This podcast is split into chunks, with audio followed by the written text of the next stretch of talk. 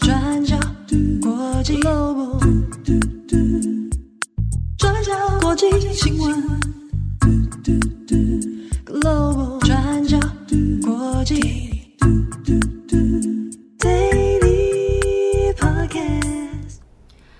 Hello，大家好，欢迎收听 UDN Global 转角国际 Daily Podcast 新闻。我是编辑惠仪，我是编辑木仪。今天是二零二三年三月二十四号，星期五。郑重跟大家宣布一下，终于星期五了。对，明天是补班日，但是我们这边不会有新的那个 Daily 更新，也跟大家说明一下。嗯，好，那今天呢，我们有两则的国际新闻跟大家分享。好，我们第一则先来看，呃，今天包含 The Guardian、BBC、华盛顿邮报等等外媒的头条，都是 TikTok 在美国的听证会。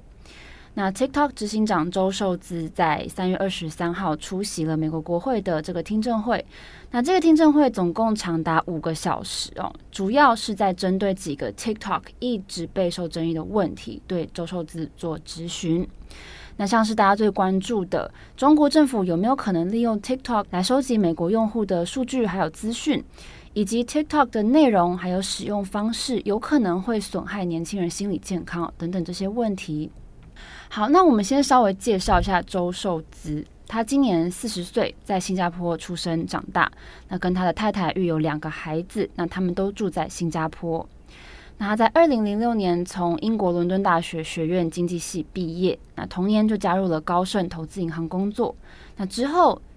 在二零零八年到哈佛大学就读，在两年之后取得工商管理的硕士学位。好，那他在出社会之后呢，首先是先加入呃风险投资公司，然后还有小米集团担任财务长。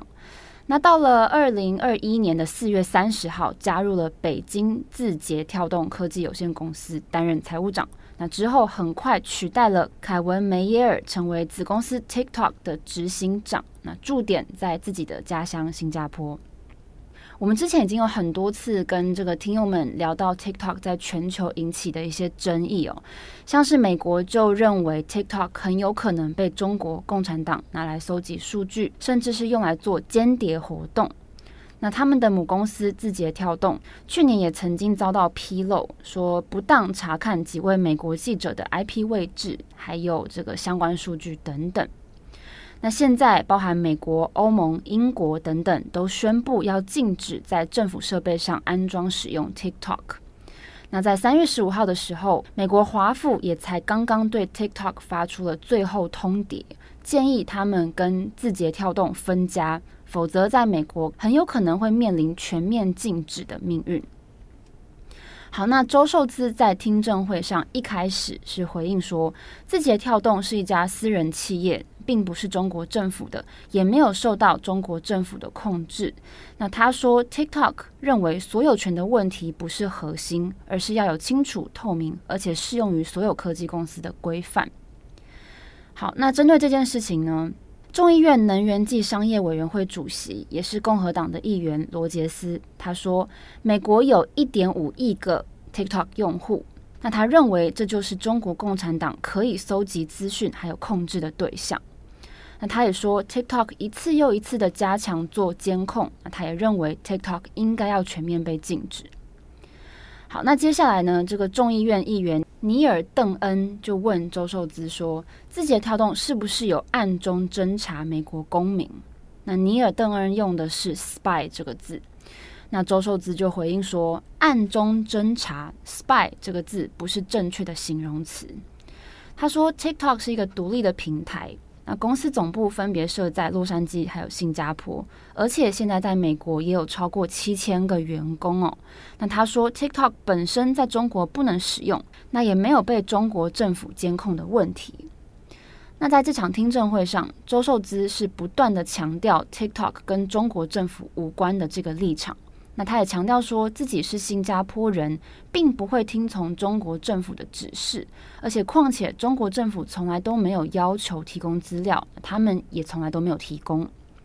但是他也说，他们从来都没有想要忽略有关数据安全问题的各种可能性，所以他们也采取了非常多的方式哦来避免这个问题。但是现场几乎没有议员是认同他的回答，而且不断的进行反驳。好，那再来，虽然大部分的质疑都集中在国家安全的问题上面，但是议员们他们也花了一点时间哦，来质询有关 TikTok 对于心理健康的影响。像是有议员就质疑说，周受资并没有办法防止用户看到有危害的内容，特别是年轻用户。这些内容像是非法贩售药物啊，或是影响孩童，让他们出现厌食症。暴食症，或者甚至是有自杀倾向等等，像是在去年的二月份，纽约长岛的一位十六岁青年纳斯卡，他走上了铁轨，然后被一列正在进行中的火车撞上，他当场自杀身亡。那这个纳斯卡的家人就认为说，这个跟他在 TikTok 上面收看的这些自残还有自杀的影片是有很深的关系。那这家人也出席了昨天的这场听证会哦。那在议员提到自己儿子的名字的时候，他们也当场流下了眼泪。那个时候，共和党籍议员毕里拉基斯就说，他感谢纳斯卡的爸爸妈妈们出席这场听证会，说会让大众知道发生在他们身上的这场悲剧。那他还直接对着周受资说：“周先生，你们的技术造就了死亡，你们的公司毁了他们一家人的人生呢。”那周受资他也证实说，他并没有让自己的孩子使用 TikTok，但是他也辩称说，那是因为在新加坡 TikTok 没有提供给未满十三岁孩子使用的版本。那他也说，如果孩子们在美国，那他会让他们来使用。那另外，周受资也说，那另外周受资也提出说，TikTok 现在正在进行一个叫做德州计划的计划，叫做 Project Texas，说要把所有美国的数据全部都移转到美国本土。那也说，所有美国用户备份到海外的数据，在今年年底之前都会被全数删除。但是目前这个德州计划投入了多少，外界也不清楚。那针对周受资的说法呢，同样也是身为软体工程师的加州众议员奥伯诺特，他就当场提出了质疑，说这个德州计划目前并没有能够消除这些疑虑的技术能力。那我们从外媒的报道上可以看出几个结论，像是路透社就指出说，听证会上没有一位国会议员支持 TikTok 或是支持周受资，那也没有人相信周受资说的话。因为这些议员认为，周受资在中国方面的问题都是用迂回的方式来回答，并没有直接的正面回应。那另外，对于 TikTok 对美国年轻人还有儿童的身心危害，周受资多半的回应有都是说，哦，这些都是很复杂的问题。所以外媒目前普遍的评价都是，周受资在听证会上的回应都是避重就轻的。好，那有关 TikTok 听证会的更详细内容，我们今天也会出一篇文章来详述。那有兴趣的听友也可以到我们的官网来参考。好，那今天的第二则呢，我们一样要来讲乌克兰。那乌克兰现在准备进行反攻了，那但是呢，他们在征兵上面碰到了一些问题。那我们今天主要会来谈哦。那我们之前有提过，乌俄的双方战况最激烈是发生在乌克兰东部的城镇巴赫穆特。那在这边，双方都损失惨重。以俄军来说，他们主要派出瓦格纳雇佣兵集团对抗。但是呢，瓦格纳集团的负责人最近也开始抱怨普丁没有给予足够的弹药。那而在乌军方面，他们也一样面临缺乏弹药以及士兵缺乏训练的问题。那不过现在，乌克兰的最高地面部队指挥官在二十三号的时候就指出，他们很快就要在巴赫穆特进行反攻了，但多快、具体日期是什么时候，并没有指出。那这指挥官就说，瓦格纳集团呢，在过去几个月试图占领巴赫穆特，但是现在在这场战斗中，他们损失惨重，声势也慢慢减弱了。所以现在乌军就要利用这个机会反击啊，就像之前在基辅、哈尔科夫、巴拉基亚还有库皮扬斯克收复失地一样。那指挥官的这一番话呢，也是乌克兰军方有关反攻的最强烈表态。但是是不是真的可以有效反攻，还是有待观察的。因为呢，现在西方阵营支援的武器确实是陆续送来了，那问题是运送的时间相当的耗时，那短时间内很难送到前线作战。那以及乌克兰在军事动员征兵的问题上面也碰到了一些困难哦。所以接下来我们主要会引述《华尔街日报》的报道来谈谈乌克兰的征兵问题。那我们先看，俄罗斯的人口大概有一点四亿，那乌克兰的人口大概只有俄罗斯的三分之一，大概是四千一百万左右，所以可以动员的人数差异本来就很大。那根据民调显示，虽然乌克兰人对于国防的防御能力，他们的支持度还是很高的，可是呢，自愿服役的人数已经越来越少了。那确实，战争一刚开始的时候，有很多乌克兰人自愿到征兵中心外面排队，愿意从军。但是现在一年过去之后，我们看到战争看不到尽头，那以及越来越多的乌军死去之后，情况就不一样了。根据估计，俄罗斯入侵的时候，乌克兰大概有二十六万常备军，但是一年过去之后，估计乌军的死伤人数也来到了十万，所以愿意自愿去当兵的人理所当然是会减少的。那很多适龄男性也试图逃避兵役，那例如有人花了将近一万美元，那就是为了要逃离征兵哦。那有人无视军事的这个征召令，那也有人试图避开公共场所，那担心突然会有军官出现，然后向他们发出征召令。那面对愿意当兵的人越来越少，乌克兰自己其实也是动用各种软硬兼施的办法。那例如禁止十八岁到六十岁的男性离开乌克兰。那总统泽伦斯基也是在年初刚刚签署一个法令，那就指出逃逸的人会面对更严厉的惩罚。那或者是今天走在大街上面，也可以看到相关的海报。这个海报上面呢，就会贴着乌军的照片，那上面就写着“我们一起保卫乌克兰”。那或者是呢，他们也会喊出口号，像是说“化愤怒为火力”等等。那以及呢，现在在乌克兰的大街或者是公共场合上面，也开始看到越来越多穿着军装的征兵官员也会出现，然后发放征召令、发放传票。那所以这也是为什么有些乌克兰人会避免到公共场所的原因。那因为害怕被征召。那原本这些征兵官出现的时间还有地点，那都会被分享在 Telegram 上面。就是通知大家要大家避开的意思，但是呢，现在相关的 Telegram 群组也都是被乌克兰官方关闭了。好，那么这些逃兵役的人其实也有各自的无奈以及各自的考量。那像是一名二十五岁在基辅工作的男性，就有说自己过去几个月都不去咖啡厅、餐厅或者是其他的公众场所，就是担心自己被征召。他就说，他很确定有其他人比他更适合战斗，而且他也说，战争有很多的前线，他不一定是要站在前线开枪，他也可以去做其他的事情。那像是过去几个月，他都把自己的薪水捐出来，然后给这些在前线的士兵们。那另外呢，也有一位三十八岁的乌克兰人男性，他也收到了五次的征召令，但是呢，他都没有回应，也没有去。那为什么？因为他自己本身就有健康问题，那还有三个小孩以及一个患有癌症的母亲，所以他认为按照自己的状况，他其实应该被豁免征召的，所以他就说他现在就要挑战这个征召制度。那当然，除了上面提到的这些人，还有一些乌克兰男性也是采取更激进的做法。那例如，就有人男扮女装，想要试图离开边境；那也有人透过非法的管道想要离开；那也还有人跑到匈牙利的边境想要渡河，结果差点溺水身亡。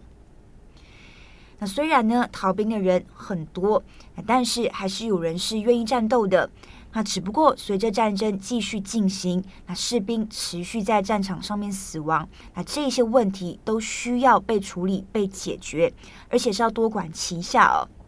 对乌克兰来说，西方阵营支援的武器越多越快，那就可以越有效的反攻，还有收复失地，那就会越快赢得胜利。但现在的问题也还是我们上面提到的。西方确实承诺会支援更多武器给乌克兰，但支援还有运送的速度还是不够快。好，那接着乌克兰，最后我们来回答听友的一个疑问哦。那我们之前在 Daily 上面有一直提到，呃，巴赫穆特的前线现在是战况最激烈的地方，乌俄双方都有很多伤亡。那但是呢，就俄罗斯来说，现在在巴赫穆特前线作战的大部分是瓦格纳集团雇佣兵组织。那所以呢，就有一个听友在 Podcast 上面提问。那他就说，瓦格纳是雇佣兵组织，那为什么美国或者是西方国家不开一个更好的条件来吸引他们反俄？那他就说，不晓得这个雇佣兵瓦格纳组织是不是跟俄罗斯有没有什么特殊的关系？但如果只是纯粹的利益结构绑在一起，那是不是可以用其他的利益来松动这个结构？这是听友的问题。那针对这个部分，我们的专栏作者呢，在二十三号的时候就写了一篇关于瓦格纳集团的文章介绍。那我们这边也简单回应一下这个问题。那主要是瓦格纳集团的创办人跟普丁有非常密切的关系哟、哦。那瓦格纳雇佣兵集团的创办人叫做普里格金。那他是一名商人，开设餐饮公司，还有餐厅。他跟普丁的关系非常密切，像是他创立的公司，过去就曾经为克里姆林宫的这些官方活动，或者是军队提供餐饮的服务。那其实过去普里格金自己一直否认跟瓦格纳集团有关系，但是呢，却是在去年的九月突然宣布说他自己就是这个集团的创办人。那他就说，因为呢，被证明了这个瓦格纳集团是战争中最有效的俄罗斯部队之一，所以他决定出来承认，他就是这个集团的创办人。那一刚开始，瓦格纳集团的行动呢，是在二零一四年，他们协助俄罗斯入侵克里米亚半岛。那当时候是担任这个俄罗斯支援乌克兰亲俄分子的白手套。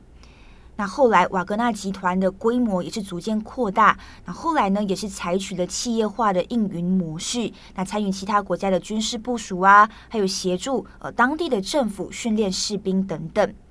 那在这次乌俄战争期间，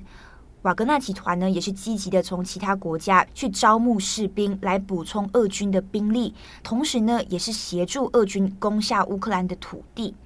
那像是我们以巴赫穆特的战役来看。瓦格纳集团在前线的帮助其实是非常大的，他们可以帮忙俄军分担伤亡，同时也可以消耗乌克兰军队的资源。那在这样子的一个情况底下，他们其实是可以协助普丁争取国内支持的。所以可以看到，之所以很难用其他利益条件来吸引瓦格纳的主要原因之一，也就是瓦格纳集团的这个创办人跟俄罗斯的官方是有密切的政治联系。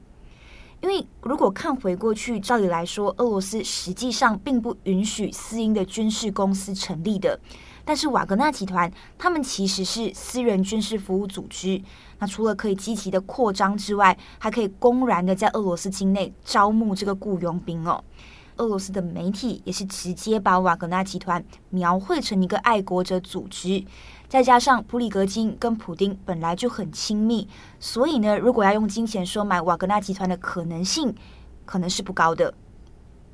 那不过还是有一个不过，最近的趋势可以看到，普丁跟瓦格纳集团的连结慢慢变弱了。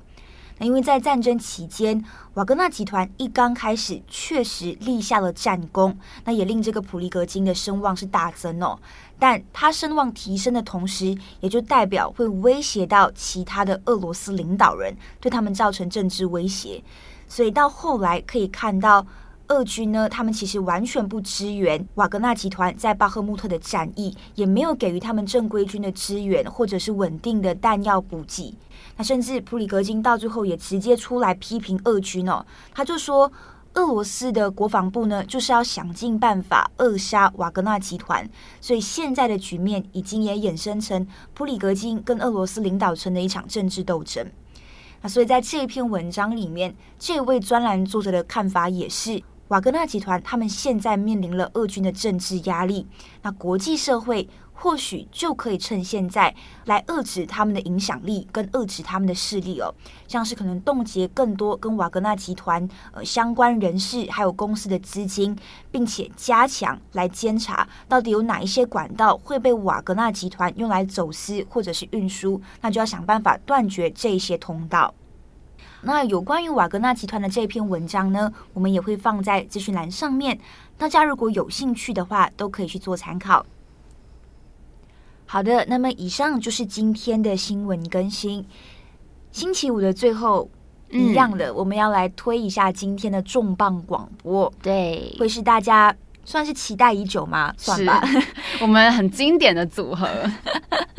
也没有到很经典啊，就是赖云跟七号的搭配，大家好像都蛮喜欢。他们要来讲新的一集《扭曲国际》了。对，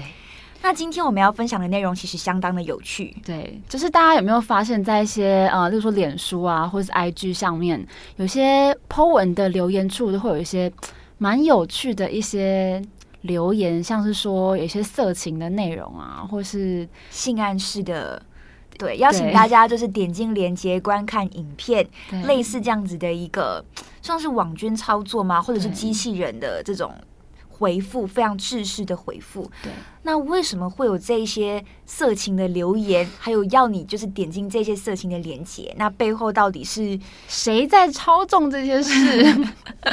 其实我们自己有时候看也会蛮头痛的，因为我们很认真的在写一些呃分析的文章等等，然后我们一 po 出去之后，下面第一个留言就是这类的。就是马上马上一秒之后马上出现色情留言，对对对，颇困扰。然后我们就会唉，然后就说好，我们要怎么处理？赶快删一删。对，所以我们也是这一次的重磅广播就要针对这个现象来做分享。对，我相信内容应该也会蛮有趣的，大家可以期待一下，也记得收听。嗯没错，好，一样祝福大家有一个美好的一天，还有一个美好的周末。我是编辑会议，我是编辑木仪，我们下一次再见，拜拜，拜拜。daisy 专家国际新闻 global Daily podcast 新闻